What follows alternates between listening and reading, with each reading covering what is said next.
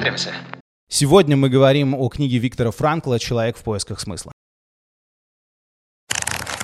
Вообще Виктор Франкл попадает в концентрационный лагерь, потому что он еврей.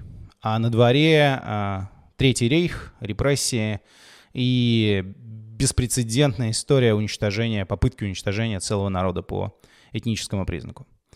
А, но Франкл, в отличие от многих своих товарищей по несчастью, обладает квалификацией психолога, он родом из Вены, а Вена — это колыбель Э, современной психологии. А, в Вене э, Фрейд развивает свою э, психоаналитическую теорию. У нас был долгий интересный разговор с Виктором Мазином в подкасте «Лобби Бэй». Если не слышали, послушайте обязательно. Мне кажется, очень прикольный рассказ. В Вене же есть такой кружок Адлера. Мы про него отдельно поговорим а, в другом обзоре на книгу, которая мне тоже кажется очень важной. А, и, собственно, в Вене живет и работает Виктор Франкл, и он как психолог, попадая в лагерь, решает, а, что в некотором смысле у него нет выбора. Если он хочет хоть как-то гарантировать свое существование в вот этой лагерной среде, ему нужно смотреть на все немного отстраненно. Вообще этот прием отстранения как способ понять происходящее, э, предлагал еще Лев Толстой. В русской классической литературе много говорят про идею того, что если вы хотите что-то понять, постарайтесь описать это максимально простыми словами. Толстой приводил такой пример. Он говорил, что для того, чтобы объяснить человеку неприемлемость, дикость, безумие э, телесных наказаний в школе, нужно просто описать простыми словами, что именно происходит. Да? Что взрослый человек, облеченный властью, а, говорит э, человеку маленькому, власти лишенному, спустить штаны, э, лечь на стол и бьет его палками а, или прутьями по ягодицам. Да? И Толстой говорил, что достаточно вот такими простыми словами описать, что именно происходит, и наш мозг может выскочить из вот этой ловушки а, привычки, из ловушки того, что какие-то вещи, которые на самом деле относительно нашего внутреннего морального компаса кажутся нам абсолютно неприемлемыми и безумными, да, но мы настолько к ним привыкли, мы настолько постоянно среди них находимся, что нам трудно осознать, насколько это дикие вещи. А вот это отстранение, э, способ описания реальности максимально простыми, не включенными в культурный контекст словами — позволяет понять, иногда ужаснуться тому, что именно происходит. И в некотором смысле похожие идеи э, посетили Франкла. Франкл решил, что вокруг настолько все безумно и тяжело, что он попробует смотреть на это как на некоторый опыт, и в некотором смысле, может быть, профессиональная деформация сыграла свою роль. Он как психолог не мог не смотреть на происходящее с точки зрения теории личности. И так получилось, что он выжил, причем выжил он, э, ему несколько раз повезло, он довольно подробно вообще описывает быт э, лагеря. Это очень тяжелое чтение, но мне кажется, это очень важно, потому что он приводит примеры. Я не буду все их перечислять, приведу один, который мы обсуждали в одном из э, занятий по медитации, когда говорили о времени и о взаимоотношениях человека и времени.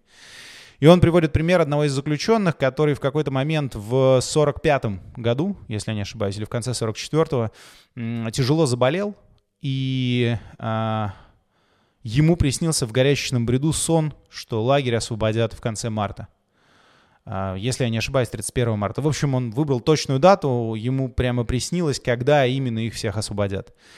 И парадоксальным образом, несмотря на то, что он находился в тяжелейшей горячке, ровно до этой даты этот заключенный дожил — а когда обнаружил, что его сон не сбылся, у него пропали силы для того, чтобы держаться за жизнь, как сам об этом говорит Франкл, да, и человек пропал, он умер, и умер он всего за 5 или 4 недели до освобождения лагеря. И этот пример, он, мне кажется, очень важный, потому что он очень хорошо показывает разницу между целью и дедлайном, грубо говоря, да.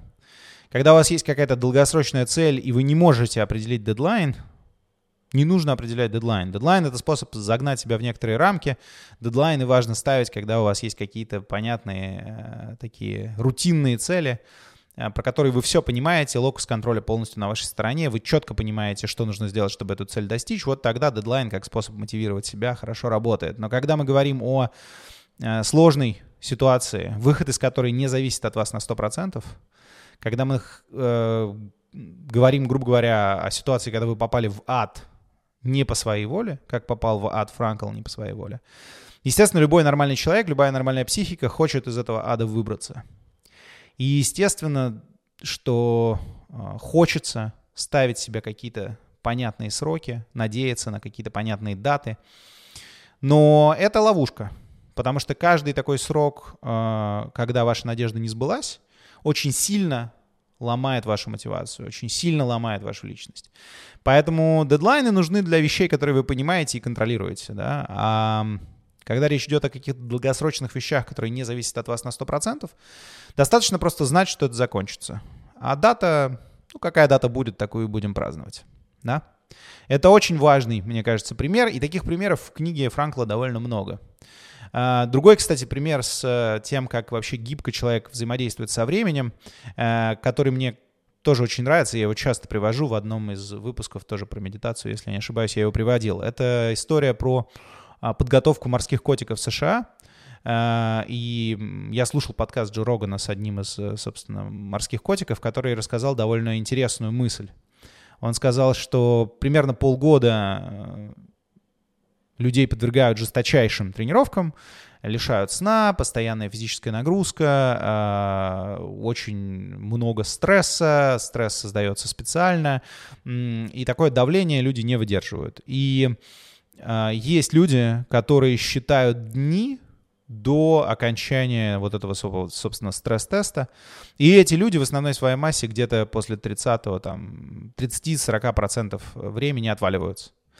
А те, кто пережили первую половину этого самого стресс-теста, вторую половину тоже почти полностью переживают. И специфика их в том, что они не думают про то, какой день по счету сейчас идет. Они просто думают про то, как прожить данный конкретный день. Это тоже способ психологически изменить горизонт планирования для того, чтобы не думать о том, как много впереди еще каких-то тяжелых, сложных решений предстоит принимать, как много еще впереди испытаний. Подвинув горизонт планирования и искусственно сделать его коротким, можно повысить какую-то свою собственную психологическую устойчивость. А, в книге «Человек в поисках смысла» много Э, таких экстремальных примеров того, что происходило с людьми в концентрационных лагерях. Эм, но думаю, что их надо прочитать самому. Это непростое чтение, но и время сейчас непростое, поэтому я думаю, что время читать непростые книжки. Самое, мне кажется, интересное в этой истории то, что Франкл, когда вышел из лагеря, сначала не хотел писать эту книгу, а потом под влиянием друзей и знакомых э, написал и создал новый просто новое направление э, психологии, э, так называемая экзистенциальная или индивидуальная психология. Франкл э, был одним из учеников такого психолога, которого называют Адлер. Мне его идея очень симпатична, и мы про него в одном из выпусков еще поговорим. Но он идеи Адлера э, приземлил на вот этот жуткий, совершенно дикий опыт — и сформулировал ряд довольно простых, но понятных идей про то, э, что вообще такое личность и почему личность сохраняется или не сохраняется э, при наличии какого-то внешнего давления, пусть и экстремального.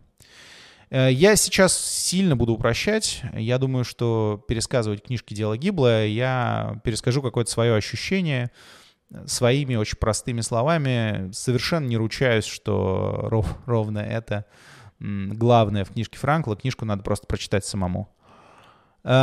Одна из мыслей, которая мне кажется очень важной, она в том, что э, у человека есть постоянное, я думаю, что, не знаю, вы с этим сталкивались, и в литературе, и в, в, искусстве, в кино вопрос смысла жизни, он очень активно поднимается. И вот этот э, такое бремя которое несет человек, осознавший себя, что ему нужно поставить какую-то задачу себе, какой-то смысл жизни сформулировать. И удивительным образом в ситуации, когда внешнего давления, внешнего стресса э, у человека сравнительно мало, вот эта экзистенциальная пустота, связанная с тем, что человек не может понять, зачем он живет, она может создавать массу проблем да, и э, люди могут сколько угодно шутить над проблемами первого мира, сколько угодно делать какие-нибудь э, смешные мемасики про э, помощь психологов и про психическое здоровье, но факт остается фактом.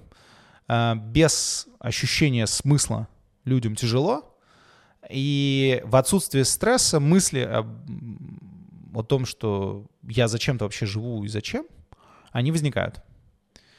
И это одна сторона медали. Сторона медали, когда стресса нет и смысла нет. Да? А другая сторона медали — это ситуация как раз этого самого максимального стресса. И парадоксальным образом оказывается, что с одной стороны, да, э, эта нагрузка отвлекает вас от происходящего, и вы э, можете э, на какое-то время закрывать эту самую экзистенциальную пустоту. Но так или иначе, ощущение смысла внутри сильно стабилизирует личность. Если вы понимаете, почему вам надо жить, если вы понимаете, зачем вы делаете то, что вы делаете, это помогает вам сохранить себя. Вот такого сложного, а, умного, неоднозначного себя. Не свести себя к функции э, просто какой-то оболочки, которая ест и спит, чтобы не умереть, а остаться собой в, в том смысле, в котором мы вообще понимаем слово личность. Да? Мне кажется, это очень важная мысль, потому что, э, ну, как известно, э, умные должны учиться у дураков, дураки учатся на своих ошибках, умные на чужих. И если опыт 20 века о чем-то нам и говорит, так это о том, что э, не надо повторять это безумие. А, в общем, желание повторить безумие наталкивает на мысль, что опыт не извлечен, да. Как известно, никто ничего не считает. Те, кто читают, не понимают. Те, кто понимают, понимают неправильно.